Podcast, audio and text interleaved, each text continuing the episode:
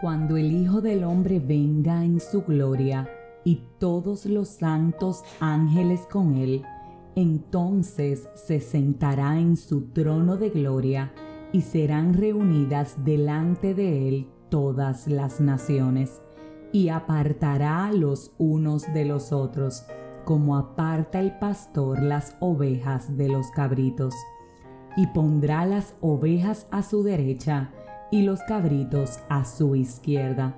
Entonces el rey dirá a los de su derecha, vengan benditos de mi Padre, hereden el reino preparado para ustedes desde la fundación del mundo, porque tuve hambre y me diste de comer, tuve sed y me diste de beber, fui forastero y me recogiste, estuve desnudo y me cubriste, enfermo y me visitaste, en la cárcel y viniste a mí.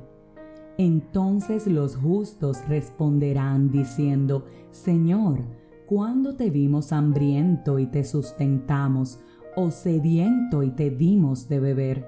¿Y cuándo te vimos forastero y te recogimos, o desnudo y te cubrimos?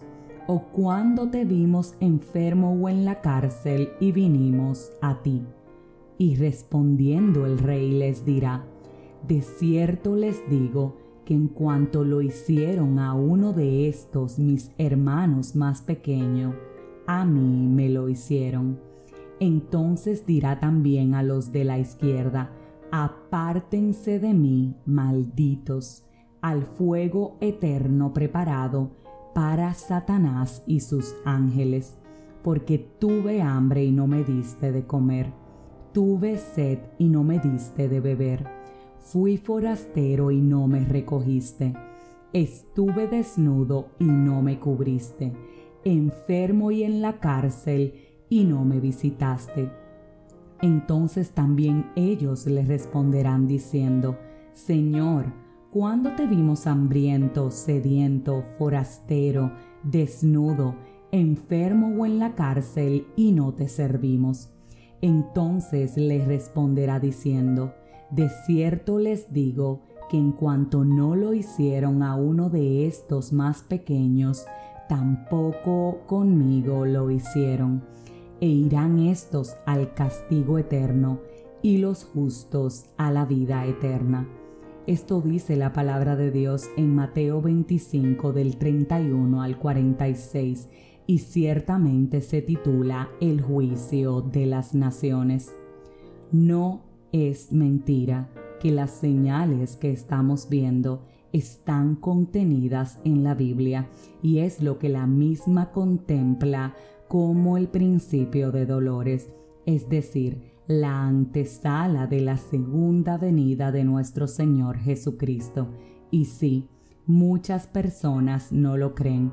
Sí, Muchas personas asumen que todo lo que está ocurriendo es simplemente producto de la realidad del mundo, pero no. Todo esto está contemplado en la palabra de Dios y la misma dice en la lectura que te acabo de compartir que cuando nuestro Señor regrese nos va a separar unas ovejas a la derecha, otras ovejas a la izquierda y entonces se nos serán pedidas las cuentas de lo que hicimos aquí en la tierra. No todo el que dice Señor, Señor, dice la palabra que entrará al reino de los cielos. Y aquí está la clave. ¿Cuántos hermanos han tenido hambre y tú y yo le hemos dado de comer? ¿Cuántos hermanos han tenido sed y tú y yo le hemos dado de beber? ¿A cuántos hemos visto desnudo y le hemos dado ropa? ¿A cuántos hemos cubierto? ¿Cuántos han venido del extranjero y los hemos dejado en nuestra casa? Si hoy fuera ese día, ¿a cuál lado estaríamos tú y yo? ¿A la derecha o a la izquierda? ¿Dirá Dios que nos conoce o no? Lo que quiero es que cobremos conciencia de que sí, la realidad que vivimos es la verdad de que nuestro Señor viene pronto. Y sí, cuentas no serán rendidas. La pregunta es, ¿seremos conocidos por Dios? ¿Estamos haciendo lo que dice su palabra? Aún estamos a tiempo.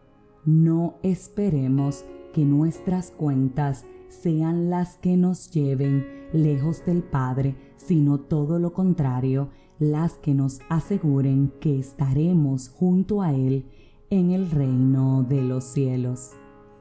Si este mensaje edificó tu vida, suscríbete, compártelo, pero como de costumbre, te espero mañana en un nuevo episodio de este tu podcast 5 minutos de fe.